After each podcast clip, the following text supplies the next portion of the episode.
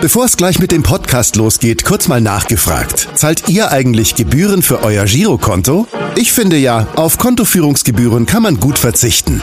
Deshalb wird dieser Podcast auch von der Sparda Bank Hamburg präsentiert. Dort gibt's nämlich das kostenlose Gehaltskonto für 0 Euro. Mein Tipp? Jetzt mit nur wenigen Klicks online oder in der Filiale zur Sparda Bank Hamburg wechseln und Gebühren sparen. Und nun geht's los mit dem Podcast. Präsentiert von der Sparda Bank Hamburg.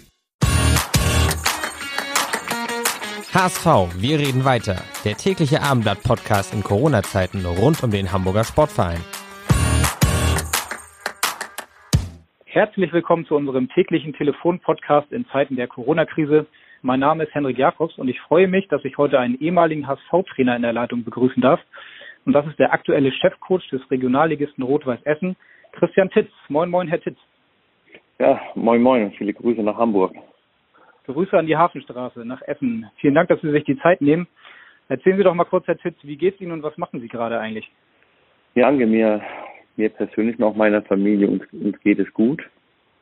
Und wir sind natürlich wie, wie viele Menschen, die, die berufstätig sind, ein Stück weg von der, von der Corona-Krise betroffen. Bei uns im, im Fußball ist klar, die, die Liga wurde eingestellt. Ich, wir haben allerdings noch, wir sind im, ein Kleingruppentraining momentan. Das heißt, so die Tage sind aufgeteilt. Man hat dann einen Tag Homeoffice, wo, wo man sehr viele Dinge erledigt, wo man Telefonate erledigt, wo man viele Dinge, die im Trainingsbereich mal in den, in, der, in den letzten Wochen und Monaten liegen geblieben sind, aufarbeiten kann. Aber wir beschäftigen uns logischerweise auch mit, mit Spielanalysen und an einem anderen Tag sind wir dann mit der Mannschaft in den Kleingruppen auf dem Trainingsplatz vertreten. Okay, also im Prinzip genauso wie die Profiklubs, auch beim HSV in Kleingruppentraining so sieben, acht Leute. So sieht das bei Ihnen auch aus? Ja, bei uns ist meistens so, dass wir die Gruppengrößen in, in, in vier Spielern eingeteilt haben und die dann quasi immer zeitversetzt zum Training erscheinen. Okay. Ja, das heißt, Sie sind noch äh, gut beschäftigt, kann man sagen, trotz der Corona-Krise. Ja, die, ja, die Trainingseinheiten, die sind jetzt sogar länger wie, wie vorher für, für, für den Trainerstab, weil vorher hast du ja äh, als Beispiel ein Training zwischen 90 und 120 Minuten. Da du es jetzt ja auf Klein, Kleingruppen verteilt hast und wir dann mehrere Gruppen auf dem Platz aufgebaut haben, wo die einzelnen Trainer eine Station begleiten. Und dann kommen, dann kommen die Spieler quasi und dann hast du sie 15 bis 20 Minuten in deiner Gruppe drin, manchmal auch 30 Minuten, je nachdem, was für Schwerpunkte wir trainieren. Und dann gehen sie in die nächste Station ein. Und wenn man, wenn man dann sechs bis acht Gruppen hat, dann, dann ist man automatisch ganz schnell mal drei, vier Stunden auf dem Trainingsplatz, die da zusammenkommen. Hinzu natürlich, dass wir uns auch im Trainerstab dann zusammensetzen, weil ja die Form des Trainings unter Beachtung der, der Hygienevorschriften, dann darf wir keine Zweikämpfe, wir Sicherheitsstände einhalten. Das heißt, wir beschäftigen uns auch sehr viel damit der Trainingslehre, was können wir in verschiedenen Bereichen mit den Spielern trainieren. Mhm.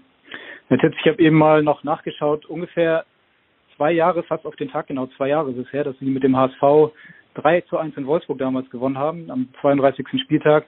Der ganze Club träumte noch vom Klassenerhalt. Äh, denken Sie heute noch häufig an diese emotionale Zeit zurück? Ich will jetzt nicht sagen häufig, aber ich habe ich hab grundsätzlich positive Erinnerungen an den HSV. Natürlich, äh, das 3-1 jetzt, wo Sie sagen, kommt natürlich direkt in Erinnerung zurück. Und das war war natürlich ein schöner Tag, wie wir damals in Wolfsburg gespielt haben mit, mit der Mannschaft, wie wir auch aufgetreten sind und dann drei Punkte geholt haben, natürlich dann auch eine große Hoffnung für, für uns hatten. Aber wenn man natürlich im, im, im Taggeschäft drin ist und, und, und, hat, und hat eine Mannschaft, die man betreut, dann hat man mit seinem Trainerstab, mit seinem Spiel, mit allem drumherum ziemlich, ziemlich viel um die Ohren. Aber das war natürlich ein sehr positives Erlebnis gewesen. Ja, verfolgen Sie denn noch mit einem Auge, was beim HSV aktuell passiert oder in dieser Saison passiert? Ja, das mache ich aber grundsätzlich. A, beschäftige ich mich sowieso mit dem Fußball in den, in, in den ersten vier Ligen sehr intensiv, weil das ja auch zu meinem, zu, zu meinem äh, Tätigkeitsfeld gehört. Und dann kommt es auch noch dazu, in den Vereinen, in denen, in denen ich gearbeitet habe, in den Regionen, wo ich gelebt habe, da schaue ich hin, weil man da ja auch eine Verbindung zu den Vereinen und dann auch zum HSV aufgebaut hat. Und ich ja auch fast vier Jahre beim HSV gearbeitet habe und sehr schöne Jahre dort hatte. Mhm. Morgen wird ja möglicherweise entschieden, ob und wann es mit den Bundesligen weitergeht. Äh, hoffen Sie für den HSV, dass er die Aufstiegschance nochmal bekommt und sie wahrnehmen kann? Also ich wünsche das grund, grundsätzlich den, den Vereinen, dass man, dass wenn es geht, die Möglichkeit bekommt, dass man die Saison abschließen kann auf, auf, auf, auf der sportlichen Art und Weise. Das heißt, dass man im direkten Vergleich entscheiden kann. Inwieweit das realisiert werden kann, da bin, bin ich der falsche Ansprechpartner Ich glaube aber, dass, dass wir halt in einer Zeit leben mit, mit, mit Corona, wo du gar nicht so vorhersehen kannst, was zu, was in vier, sechs, acht Wochen ist oder auch in, in, in, in mehreren Monaten. Deswegen, der HSV ist ein Verein, der aber in den ich finde, der gehört in die erste Bundesliga und das würde mich für den Verein, für die Menschen, für die Region wirklich freuen, wenn sie, wenn sie wieder in die erste Bundesliga zurückkehren. Mhm. Sie sind ja jetzt seit knapp einem Jahr zusammen mit Ihrem Co-Trainer André Kilian bei Rot-Weiß Essen in der Regionalliga West. War das für Sie eigentlich eine große Umstellung wieder von der Bundesliga zurück in die vierte Liga? Ich hatte ja auch eine gewisse Zeit dazwischen, bis ich den, äh, bis ich den, den Job wieder angetreten habe. Also von daher, von daher freut man sich dann auch wieder, wenn man auf dem Trainingsplatz steht, wenn man mit Spielern arbeiten kann. Ich kann, kann da jetzt nur für, für, für mich sprechen. Ich bin, bin mit Leidenschaft Trainer und, und liebe diese Sportart und bin immer dankbar, dass ich als Trainer arbeiten darf. Und wenn ich mit einer Mannschaft oder mit Spielern, Einzelspielern auf dem Platz stehen darf, dann habe ich ein, ein hohes Zufriedenheitsgrad. Und deswegen habe ich mich gefreut auf die neue Aufgabe. In den Jahren waren das immer wechselweise verschiedene Ligen. Ich war, dann war ich im Juniorenbereich, dann war ich viele Jahre im, im, im Herrenbereich tätig. Bei mir geht es einfach, ich habe Spaß am Fußball. Aber eins ist klar, umso höher die Liga, umso höher die Qualität der, der einzelnen Spieler. Und die waren, war in der Zeit beim HSV, hatte ich in, in den einzelnen Mannschaften, die ich trainiert habe, schon eine hohe Qualität. Ich bin froh, dass ich wieder als Trainer arbeiten kann, aber möchte natürlich auch mit meiner Mannschaft persönlich so hoch wie möglich trainieren. Ja, der HSV ist ja ebenso ein Traditionsverein wie Rot-Weiß Essen. Auch wenn sie ein paar Ligen tiefer jetzt spielen, ist das Leben eines HSV-Trainers vergleichbar mit dem eines Rot-Weiß Essen-Trainers? Es gibt, äh, es ist nicht vergleichbar, aber es gibt, gibt schon Parallelen, dass es sich um zwei Traditionsvereine handelt, die, die, die ein, großes öffentliches Interesse haben. Das heißt, man, äh, der, die Vereine stehen sehr stark im Fokus. Beim HSV muss man ihnen schon sagen, das ist ein Club, der, der ist schon, schon deutlich größer, alleine schon durch die Stadiongröße, wie Menschen in, in, zum Heimspiel kommen, bei Auswärtsspielen und was der Verein für Vergangenheit und Historie hat. Aber in Essen, auch da merkt man einfach, dass dieser, dass dieser Club Fußball lebt. Da ist die, ist die Mentalität der Menschen natürlich eine andere. Man darf auch nicht verkennen, der, der, der Club ist jetzt schon über, über 15 Jahre nicht mehr im bezahlten Fußball und trotzdem strömen da über, über, über 10.000 Zuschauer pro Spieltag, pro Heimspieltag in, in Stadien, schauen sich die Spiele an. Die Menschen, die ähm, kommen so wirklich Stolzgefühl auf die Welt und das wird so in der Stadt weitergegeben. Rot-Weiß ist es der Verein für den die Essener sind und die Menschen lieben ihren Verein, unterstützen wirklich auch in, in schwierigen Zeiten. Das, das finde ich zum Beispiel auch eine Parallele, die beide Vereine mit sich bringen. Mhm. Aktuell stehen sie auf Platz drei in der Regionalliga West, haben theoretisch noch Aufstiegschancen. Aktuell deutet ja vieles darauf hin, dass die Saison in den vierten Ligen abgebrochen wird. Haben Sie diese Befürchtung auch oder können Sie sich vorstellen, dass man noch irgendwie einen Weg findet, die Ligen ähm, zu Ende zu spielen? Ich kann das, ich kann das leider nur, nur schwer sagen wie, die, wie sich die Situation da entwickelt, weil es natürlich nicht in meinem Entscheidungsbereich drin ist. De facto, wie ich es auch vorhin schon gesagt habe bei Ihrer Frage, ich würde mir natürlich wünschen, da wir in aufsichtsreicher Position stehen, dass wir, dass wir die, die Liga sportlich klären können.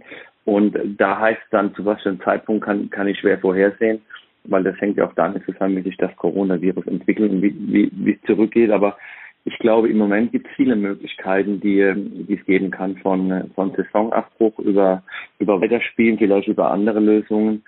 Letztendlich werden da, glaube ich, schon jetzt sehr zeitnah die, die Verbände auch Entscheidungen treffen, wie es weitergeht. Ja, letzte Woche gab es ja schon mal eine Abstimmung unter den einzelnen Clubs in der dritten, nee, noch in der Regionalliga West.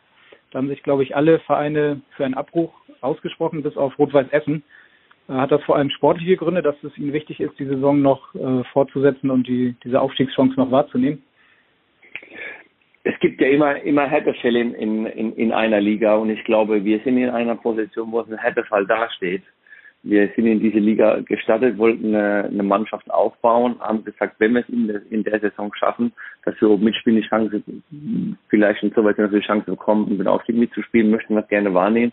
Wir hätten dann auch mal so im, im Ligabetrieb dann auch mal ein bisschen Pech, wo uns die Punkte aus Insolvenzgründen abgezogen worden sind. Jetzt bist du drin, jetzt bist du zwei Punkte hinter einer Mannschaft, du hast noch elf Spieltage zu spielen da hast du schon berechtigte Chancen. Deswegen würde uns, wenn es zum Ligaabbruch kommen würde und, und es, es feststeht, dass eine Aufstiegsregelung anders aussieht, finde ich, würde es schon treffen. Und da hat natürlich ein Vorstand in einem Verein auch eine Verantwortung gegen, gegenüber dem Verein, gegenüber den Mitgliedern und allen. Das, und wir, ich glaube auch, dass es momentan schwer ist, Klarheit zu schaffen, Fakten zu schaffen, wenn wir halt nicht wissen, wo die Reise hingeht. In der Regionalliga hat man ja jetzt gesehen in den, in den letzten äh, Tagen und Wochen, es gibt halt fünf verschiedene Ligen und auch sehr viele unterschiedliche Meinungen, so dass ich glaube, dass, dass da noch, dass da halt jetzt in den nächsten Wochen die Verbände mal zusammenkommen und, und, und dann hoffentlich für alle Beteiligten eine gute Lösung finden. Es war ja eigentlich schon vor der Corona-Krise so, dass viele Traditionsclubs große wirtschaftliche Probleme gehabt haben. Kaiserslautern ist sicher gerade ein Beispiel. Auch ihr Ex-Club, Liga-Konkurrent Alemannia Aachen. Auch der HSV hat immer wieder wirtschaftliche Probleme. Ist das diese Krise vielleicht auch eine Möglichkeit, dass man wieder eine größere Chancengleichheit herstellt im deutschen Fußball? Ich weiß, worauf ihr, worauf Ihre Frage abzielt und ich weiß nicht, was man sich dabei beschäftigt. Was ich glaube ich grundsätzlich sagen kann, dass wir in, in einer, in einer Zeit leben, wo wir mit die größte Weltwirtschaftskrise überhaupt haben, die, die es bis dato in den letzten Jahren gab, dass wir mit der Corona-Pandemie und mit den Umweltproblemen, die uns erreichen, in einer, in einer Zeit leben, wo, wo es viele offene Fragen gibt, wie, wie es in Zukunft weitergeht. Und Fußballvereine sind natürlich Clubs, die die, deren Angebot dann Spieltage sind, das heißt, wo sie mit ihrer Mannschaft spielen und daraus ihre, ihre Einnahmen erzielen, über Zuschauereinnahmen, über Sponsoring, über Catering, über Merchandising und natürlich dann je nachdem, welche Liga sie spielen, auch über TV-Erlöse. Und da glaube ich, wenn wir sehen, und jetzt ist ja zum Beispiel in den, in den unteren Ligen, ist ja schon festgelegt, dass bis zum 31.08. keine Spiele in, in, mit, mit Zuschauern stattfinden dass das, mhm. dass das vorgesehen ist, dann brechen diesen Clubs natürlich monatelang ein, eine, eine Einnahmequelle weg. Und deswegen glaube ich, dass es schwer vorherzusehen ist, wie, wie sieht das aus, weil wir auch diese Pandemie gar nicht momentan einschätzen können. Wann, wann ist es zu Ende? Wann können wir in einem normalen Betrieb? De facto ist, wenn, wenn Fußballvereine und auch viele andere Unternehmen ohne Einkünfte oder nur mit unter geringen Einkünften bestehen müssen, werden viele, viele Probleme geben. Und deswegen kann es schon passieren, dass es dass es in der, in der Fußballlandkarte zu Veränderungen kommt. Mhm. Ein Vorschlag war jetzt auch äh, eine zweigleisige dritte Liga möglicherweise zu initiieren. Davon könnte dann auch Rot-Weiß Essen profitieren. Was halten Sie von dieser Idee? Ich meine, der, der, der Vorschlag ist, ist ja von vielen Vereinen aufgenommen worden. Der wird ja auch schon sehr lange diskutiert, auch vor der, vor der Corona-Pandemie. Letztendlich wär, wären wir ein Verein und auch, auch, auch, glaube ich, viele andere Vereine, die natürlich davon ähm, profitieren würden, weil wenn wenn es jetzt zum Beispiel zum Ligaabbruch kommen würde und viele sagen ja dann zum Beispiel auch Ligaabbruch und die die Mannschaften, die die absteigen würden, der Abstieg würde ausgesetzt werden, dann wäre das natürlich eine, eine Lösung, die es ermöglicht, dass die Mannschaften, die um den Aufstieg spielen, dass die eine, die Chance auch haben, eine Klasse höher zu spielen. In, inwieweit das kommen wird, es wird auf alle Fälle diskutiert, aber da, da müssen wir die, glaube ich, auch noch ein bisschen die, die nächsten Wochen abwarten, in was für eine Richtung alles geht. Das, ich glaube, da wird auch vieles von abhängen. Geht die dritte Liga wieder in Spielbetrieb über? Wie geht's weiter, bis da Entscheidungen getroffen werden können? Mhm. Am 9. Mai wird es auf jeden Fall ein Spiel geben, Alemannia Aachen gegen Rot-Weiß Essen. Ein virtuelles Spiel. Äh, das ist eine Idee, die Sie in Ihren Verein entwickelt haben, um auch natürlich ein paar Erlöse zu erzielen. Wir wollen den Zuschauerrekord von 2015 knacken. Damals kamen 30.000 Zuschauer an den Tivoli. Sehen Sie dann auch an der Playstation? Werden Sie antreten? Weiß gar nicht, ob ich so der ideale Play Playstation-Spieler wäre, weil ich bin, bin ehrlich gesagt gar nicht so gut. Mein Sohnemann, mit dem muss ich ab und zu spielen, gegen den habe ich ja weniger eine Chance. Und stand, wir haben ja auch bei uns wirklich einige richtig gute Jungs in unserem Kader drin. Da finden ja, hatten ja auch in Essen Playstation-Turniere stattgefunden. Also ich denke, das bevorzugt das unsere Spieler trifft. Aber insgesamt, das zeigt ja auch, wie, ähm, wie hier in Essen und auch bei anderen Clubs, wie ideenreich sie sind momentan, was auch wichtig ist, ja, dass man, dass man in der fußballlosen Zeit Projekte anbieten und Möglichkeiten anbieten, dass die Leute dem folgen können und dass man, dadurch wird, werden natürlich auch Einnahmen generiert, die, die den Vereinen wie Alemannia Aachen oder uns sehr hilfreich sind. Na klar. Äh, viele Ideen äh, im Moment. Natürlich hoffen wir alle, dass dann bald auch wieder richtige Spiele stattfinden. Herr Titz, auf jeden Fall vielen Dank für das Gespräch. Hat Spaß gemacht und äh, viele Grüße nach Essen und bleiben Sie vor allem gesund. Ja, danke schön, sehr gerne und Ihnen auch alles Gute weiterhin. Viele Grüße nach Hamburg. Vielen Dank, äh, sind ausgerichtet und Sie wissen ja noch, in Hamburg sagt man Tschüss und bei uns heißt das auf Wiederhören. Weitere Podcasts vom Hamburger Abendblatt finden Sie auf abendblatt.de slash podcast.